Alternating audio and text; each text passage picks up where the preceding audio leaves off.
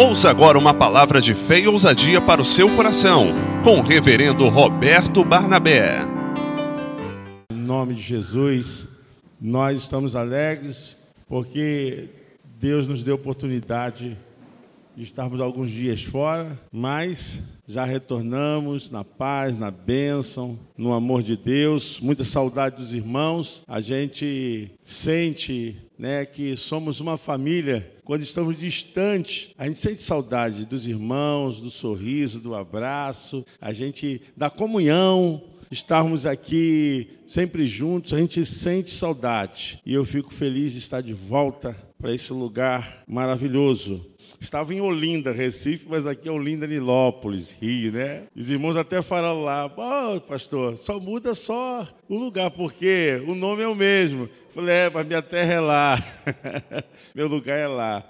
Eu fico feliz de estar aqui com os irmãos. E a gente sempre é, percebe que o amor de Deus, ele transcende todo entendimento, né? Porque o amor é, um, é um, uma ação de Deus é, de maneira subjetiva, porque quem pode medir o amor? Quem pode pesar o amor? Quem pode aqui dizer assim, ó, o, o meu amor é de um tamanho? Não tem como você mensurar, porque é algo subjetivo, né? A gente carrega o amor de Deus dentro da nossa existência, dentro da nossa experiência de vida, de reformados, transformados. E é muito importante porque quando você está com esse amor, por onde você for, você carrega esse amor maravilhoso. Ele é transmitido né, através do toque, através do olhar, através das palavras. Olha, seja cheio do amor de Deus, porque é isso que mais interessa para Deus. Você ser usado como instrumento do amor dele para a glória dele. Amém? Você pode aplaudir o Senhor? Glória a Deus. Glória a Deus. Eu, quando cheguei no aeroporto, falei: olha, agora. Uh, né, é o filme. A gente volta totalmente à dinâmica dos nossos trabalhos, das nossas é, ideias. Então, irmãos, eu só quero lembrar vocês que domingo que vem nós vamos ter o nosso café da comunhão junto com a jornada para Jerusalém, o ministério de Jesus. Então, nós vamos fazer aquela comunhão, vamos trazer o que a gente puder, quem gosta de fazer bolo, quem tem condições de fazer alguma coisa, quem pode trazer um suco, quem pode trazer uma tapioca, né? Tem irmãs aqui que fazem bem. Qualquer coisa que você puder, você vai trazer. Se você também não tiver nada, não tem problema, venha assim mesmo. Vamos estar aqui, vamos fazer aqui uma mesa para nós termos todo o primeiro domingo do mês a nossa celebração de comunhão aqui na igreja. Amém, irmãos? Nós fazemos isso para mantermos a nossa comunhão, o nosso amor. Então, já deixa aí registrado no seu caderninho, na sua agenda, da comunhão, próximo domingo, às oito e meia. A gente tem agora um tempo mais, mais compridinho para isso, né? Nós vamos terminar até às dez, então nesse dia nós vamos terminar mais cedo para a gente ter um tempo para que depois os professores possam desenvolver qualquer tema lá em cima na classe, ou reuniões, ou qualquer tipo de debate. Bom, hoje nós estamos iniciando é, a jornada do povo judeu com o ministério de Jesus em Jerusalém. É importante você conhecer da vida de Jesus. É importante você saber qual a importância desses três anos e alguns meses que Jesus passou com o seu ministério, porque Jesus desenvolveu o seu ministério com curto tempo para poder preparar o caminho para que a igreja pudesse então dar sequência àquilo que ele havia começado. Mas nós temos que saber como isso aconteceu.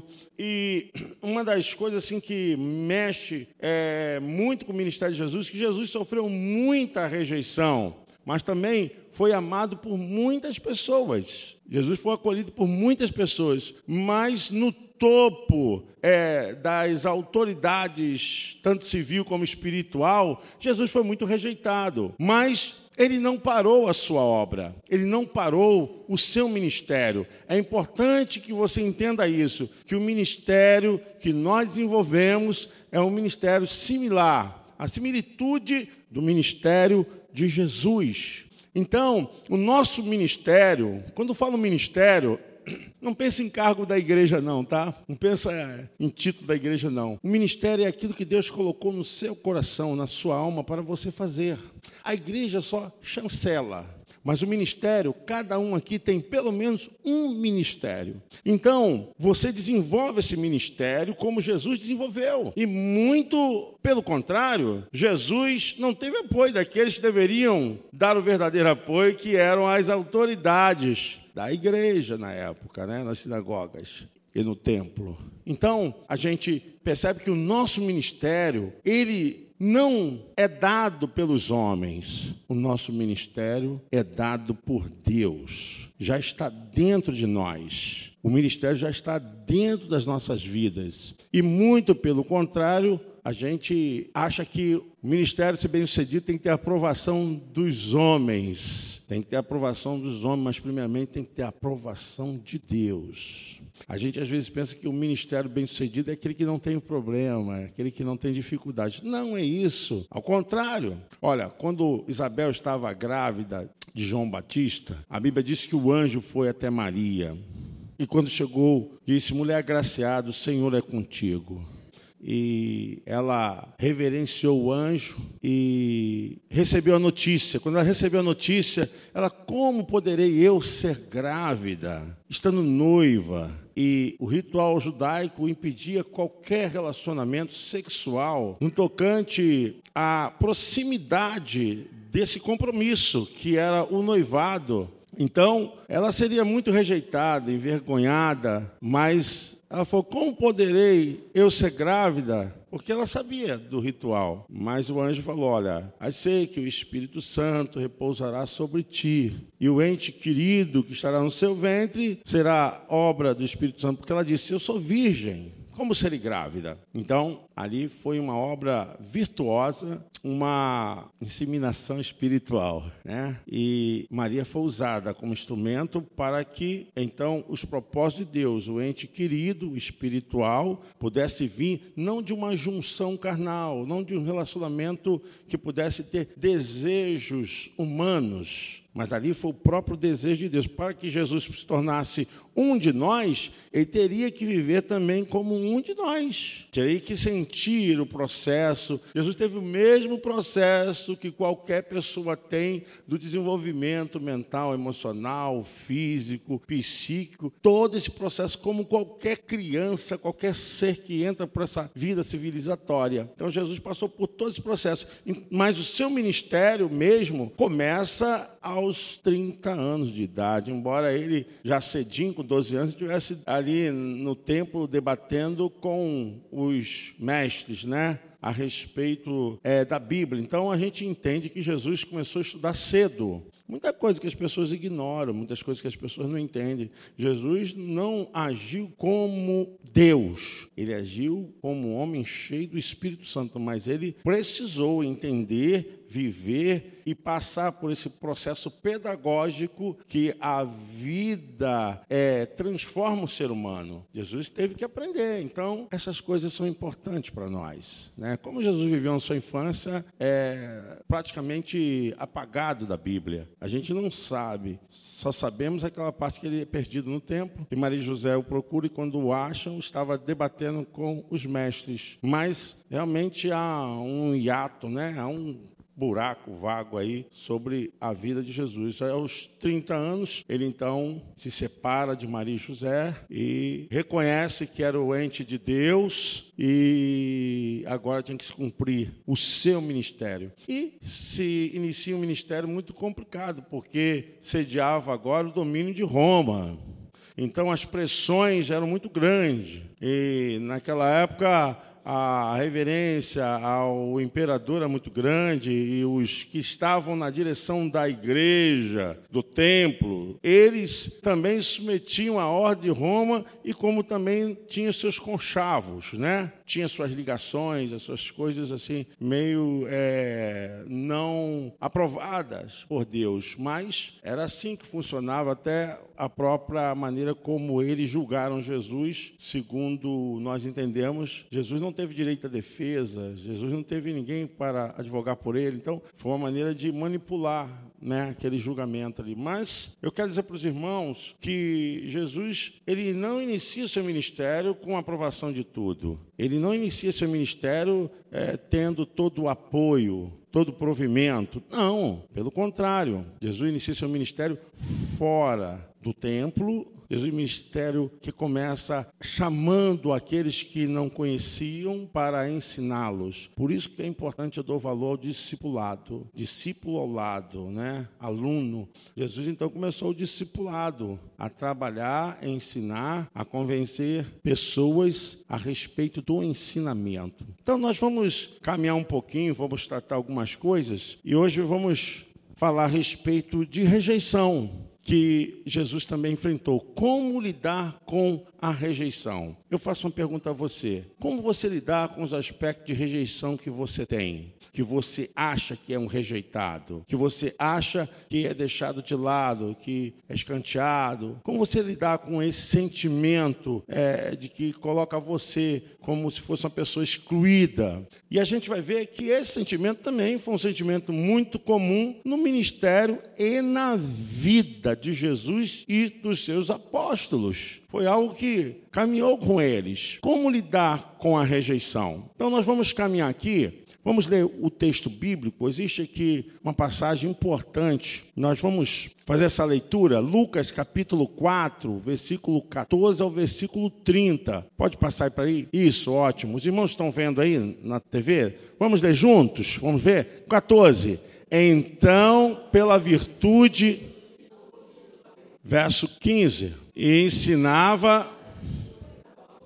16. 17 quando abri o livro. 18. 19. 20. 21. 22. Todos lhe davam testemunho. 23. 24. 25.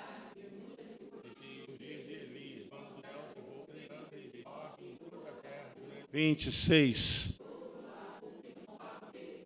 A Bíblia relata que Jesus foi à sinagoga da sua cidade. Era muito comum porque as sinagogas surgiram no período que o povo estava no cativeiro, que eles tinham um tempo para meditar e continuar o processo religioso. Então, as sinagogas eram importantes porque eram pequenos núcleos aonde tinha um líder espiritual e ali aconteciam lições aconteciam também de forma até civil e pedagógica, ensinamento judaizante. Então, quando o povo saiu do processo do exílio, o povo continuou a praticar essa forma de ensinamento. Eram pequenos núcleos descentralizados do templo, mas que eles estudavam a Bíblia, oravam e tinham ensinamentos também civil. Jesus também recebeu esse tipo de ensinamento. E, como era costume, Jesus foi para a sinagoga após ele ter sido passado pelo período de tentação pelo diabo. Ele foi para a sinagoga e, quando ele chegou na sinagoga, é dada a oportunidade de alguém fazer a leitura.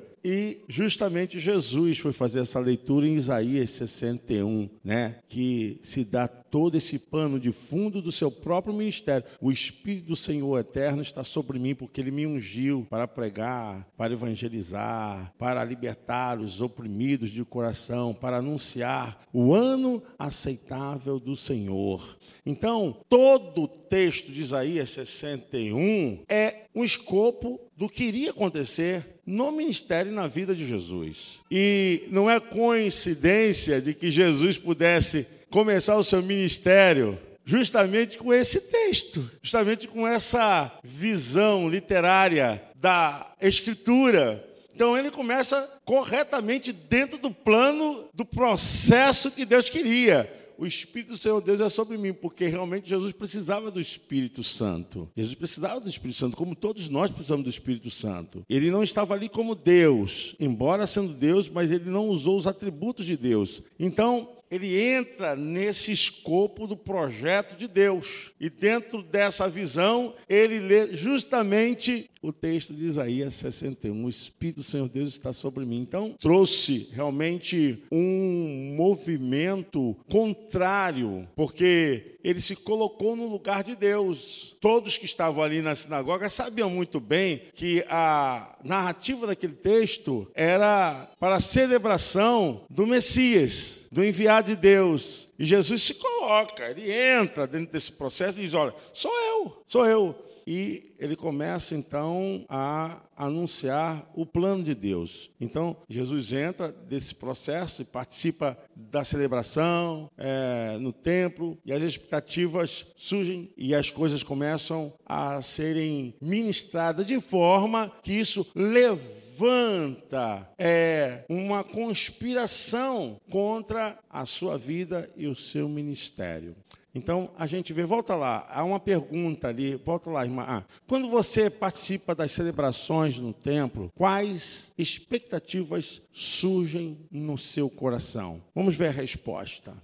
Vamos lá, irmão? Vamos, vamos dizer juntos? Aprendizado, consolo, adoração ou serviço a Deus. Então, quando você estiver no templo, quando você estiver na casa do Deus vivo, o que tem que vir de expectação para a sua vida é justamente isso. Olha, eu estou aprendendo, estou sendo consolado, estou aqui adorando e estou a serviço de Deus. Essa é a visão. Cumprimento das Escrituras. Jesus leu a passagem de Isaías 61, verso 1 e 2, e também de Isaías. Acho muito importante essa passagem porque ela fortalece, fortalece o ministério de Jesus. Isaías 58, verso 6. Ó, vamos ler juntos? O Espírito do Senhor Deus está sobre mim.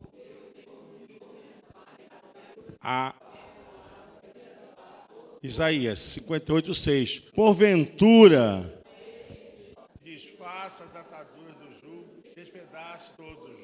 Então, esse texto ele é corroborado mesmo com o texto que lemos de Isaías 61, verso 1 e 2, porque fala do ministério de Jesus, fala do processo de libertação, de inclusão no reino, de inclusão no reino, que essa é a maior felicidade que nós temos, irmãos. Nós éramos perdidos, condenados, e pela vida de Jesus nós fomos incluídos no reino de Deus pela misericórdia, amém? A coisa mais linda é você sentir que estou agora pertencendo a um reino abençoado e vitorioso. É aquela coisa que a pessoa não era nada. Imagina só, a pessoa não era nada, a pessoa cheia de problemas. Vamos imaginar uma pessoa cheia de pecados, cheia de erros, mas quando chega até Jesus, ela então participa de um reino. Então, ela tem um sentimento de pertencimento. E isso é muito importante,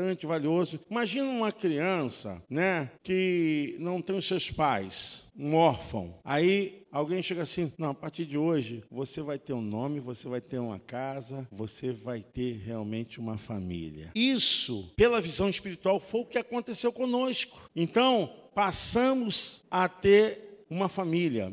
E é através desse processo da libertação. O profeta Isaías usa usa metáforas para falar da sua missão, a missão dada para Jesus, dada por Deus para proclamar a libertação dos que estavam sendo oprimidos e sobrecarregados. Sobrecarregados. O profeta é um ministério capacitado pelo Espírito de Deus. Então, o profeta ele tem a sua incumbência em profetizar. Profetizar, de acordo com Paulo lá em Coríntios, capítulo 14, profetizar é você anunciar, você pregar, você revelar. Então, todos aqueles que pregam, todos aqueles que cantam anunciando, todos aqueles que oram anunciando, todos aqueles que estão falando que Jesus vai voltar, e que há um céu de luz, que há um lugar maravilhoso, vocês estão profetizando o que está declarado. Essa é a profetização do Logos. Logos, palavra, da palavra de Deus. Então, todos que anunciam pelo emprego da palavra, vocês estão profetizando. Pelo emprego, é emprestado. Porque nós não somos apóstolos de andar após Jesus, porque nós não vimos Jesus. Mas o ministério apostólico nós podemos exercer. Por quê? Por causa do emprego. Porque ministério é servir a Deus visando o próximo. Ministro ou ministrante é aquele que está a serviço de Deus, para Deus. Então, quando você exerce o seu ministério, você não está fazendo isso para o homem, para a instituição diretamente. Você está fazendo para Deus. Gente, isso é muito simples. Isso não deve evocar nenhum atrito, nenhum tipo de ciúme no meio da igreja, porque eu não estou fazendo para o irmão Wilson, não estou fazendo para o irmão Daniel, não estou fazendo aqui para a pastora Tânia, eu estou fazendo para. Amém? Você pode aplaudir o Senhor? Para Deus. Isso é importante você entender. Olha, Jesus faz a leitura do texto e afirma que ele era o Messias enviado de Deus para evangelizar os pobres, proclamar libertação dos cativos, restaurar a vista dos cegos, libertar os oprimidos e pregar. Hoje é o tempo da graça. Os irmãos sabem o que é, é graça? Amém? Graça é um perdão não merecido. É sermos amados quando não merecíamos sermos amados e nem acolhidos. Então, na graça eu não mereço, eu preciso. Ninguém aqui merece a graça, porque, ao contrário disso, todos nós estamos condenados em delitos e pecados, diz Efésios 2, 1. Então, pela graça sois salvo, verso 8. Isso não vem, é dom para que ninguém se glorie. É dom de Deus, a salvação é dom de Deus. Pode voltar lá, é que eu quis deixar isso bem enfatizado sobre graça. Então, hoje é o tempo da graça salvadora. Todos devem alcançar essa graça. Todos precisam dessa graça de Deus. Por intermédio de quem? Jesus. Jesus é o intermediador não existe nada que possa assumir o ofício do que ele operou por nós. Nesse caso de salvação, só por Jesus. Pode passar. Onde você acha que é mais difícil ser aceito como uma pessoa digna e de valor especial? Não bota ainda. Uma pergunta que eu faço. Para você, Carlos Eduardo, para você, irmão, para você, todos aqui. Onde você acha que é mais difícil ser aceito como uma pessoa digna e de valor especial? Eu vou dizer uma coisa para vocês. Dentro da visão bíblica, visão bíblica, a gente viu que os grandes homens de Deus tiveram dificuldades no ambiente em que viviam em, e cresceram. E é justamente lá que a gente vai ter as primeiras dificuldades para deslancharmos em toda a nossa vida. Pode colocar. Resposta. Vamos ler? No lugar Marcos 6, verso 3. Jesus até tentou, Carlos Eduardo. Jesus fez, porque seria até uma forma de depois ser até acusado. Mas Jesus tentou em Nazaré, porque foi onde ele cresceu, foi onde ele fez amizade, foi onde ele teve pessoas que o viram desenvolver toda a sua vida física, emocional, espiritual. Foi onde ele teve experiência com as pessoas, mas foi onde ele sofreu mais rejeição, mais rejeição. E eu digo para vocês, não pense que é diferente. Se a Bíblia está dando para nós uma visão a respeito de rejeição, o núcleo dessa manifestação de sentimento é justamente no ambiente onde a gente convive mais. É claro que depois eles reconheceram, estou falando inicialmente, depois eles reconheceram, mas inicialmente houve um entrave, houve ali um impeditivo muito forte, né? Que a própria Bíblia diz que Jesus não pode fazer muitos milagres por causa da fé deles. Eles rejeitaram, né? E se eu não me engano, tem um texto aqui, pode passar agora. Ó, vamos ler juntos. Agora Marcos 6:3. Não é este então, se a gente fosse dar aqui é, um sintoma é, para Jesus, de acordo com o DSM, né, que é o Manual de Transtornos de Doenças Emocionais, é, o pessoal chama Jesus de esquizofrênico. Ué, como que esse diz Messias te diz isso tudo? Ele é irmão de Tiago, de José, Judas. Agora está se declarando ser uma pessoa que a gente desconhece. Então, houve uma rejeição. Houve ali uma forma é, de impedir o ministério de Jesus. E a gente vai ver que Jesus tentou iniciar o seu ministério ali. Tentou. Mas Irmãos, o que a gente tem que entender nesse processo de andar com Deus, de sermos discípulos de Jesus, é que Deus dirige as nossas vidas, amém? Deus dirige a sua vida. Diga comigo, Deus dirige a minha vida. Não tem essa, aonde Deus te mandar, tu irás fazer tu irás realizar a obra do eterno. Então, as circunstâncias sentimentais, elas podem até se levantarem. Como se levantam, gente? Como se levantam? Dentro do trabalho, dentro de casa, é, na roda de amigos, sempre tem ciumada, tem gente que provoca uma irazinha, uma discussãozinha, mas você tem que entender que isso faz parte do processo para a realização do objetivo maior que é a vontade de Deus. Amém? Você pode aplaudir o nome do Senhor? Glória a Deus!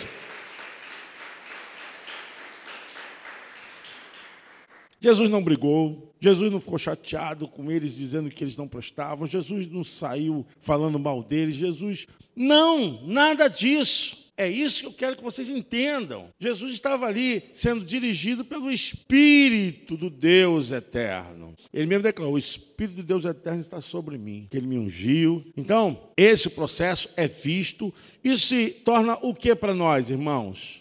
Talvez você crie isso em, em, muitas circunstâncias da sua vida, né? Porque cada um tem um jeitinho. Tem gente que fala demais, tem gente que fala pouco, tem gente que fala nada, tem gente que gosta de ficar é, se expressando é, de maneiras é, é, é que começa a rir demais, começa é, a tocar. E tem gente que tem um jeitinho diferente, pacato. Cada um tem um jeitinho, cada um tem uma forma de ser, cada um tem uma maneira de ser. Então, o que nós temos que entender é que todos nós temos um tipo de temperamento. Então, não leve em conta, você não tem que ser igual a ninguém, mas a estrutura do conhecimento, a estrutura do aprendizado, isso sim, você não pode deixar sair da sua vida. Pode passar. Alguma pergunta, irmãos? Tudo bem? Então, uma pergunta: cadê o microfone lá? Cadê o, o verde? Cadê o, o, alguém que possa? Porque a gente está gravando, aí quem estiver ouvindo aqui não vai entender nada, né? Ou se não, pode levar o microfone ali para ela ali. Um, dois, um. Tá magrinho, tá bom. Pode Paz, Senhor. O pastor Judas era irmão de Jesus? Sim, não Judas o Iscariote. Ah, tá. tá. Então esse. Judas aí é outro. Né? É, eu, eu vou. É dar uma lição aqui a respeito dos irmãos de Jesus. Nós vamos falar sobre eles, tá? Mas boa pergunta, Flávia. Esse Judas aqui era o filho de Maria. Depois do processo da, do nascimento de Jesus, né? Que ali foi obra do Espírito Santo. Mais alguém quer perguntar alguma coisa? Mais alguém? Não, é bom que pergunte, irmãos. É bom que pergunte, tá? É, esses são os irmãos de Jesus que aí que está vocês sabiam que os próprios irmãos de Jesus se levantaram contra Jesus? Os próprios irmãos de Jesus. Nós vamos ver isso. Os próprios irmãos de Jesus chamaram de louco. Mas tu vê, né? O caso que eu falei para vocês da classificação do DSM, né? Mas chamaram Jesus de louco. Está louco. Bom, em Nazaré, todos tinham conhecimento da vida de Jesus, do começo humilde, como filho de José mas José era um pai que estava assumindo a responsabilidade civil, emocional, mas a responsabilidade espiritual de Jesus já estava desde o seu nascimento. Ele veio para ser o Messias, tá? José é o carpinteiro, pode passar. Bom, ele afirmou coisas extraordinárias e eles ficaram perplexos, críticos, amargos e céticos diante da veracidade das palavras de Jesus. Já falei com vocês. Jesus cita um provérbio conhecido: nenhum profeta é aceitável em sua própria terra, porque, de certa forma, esperavam que milagres realizados em outras cidades também ocorresse ali mas não ocorreu por causa da incredulidade desse aspecto ascético, né? descrente.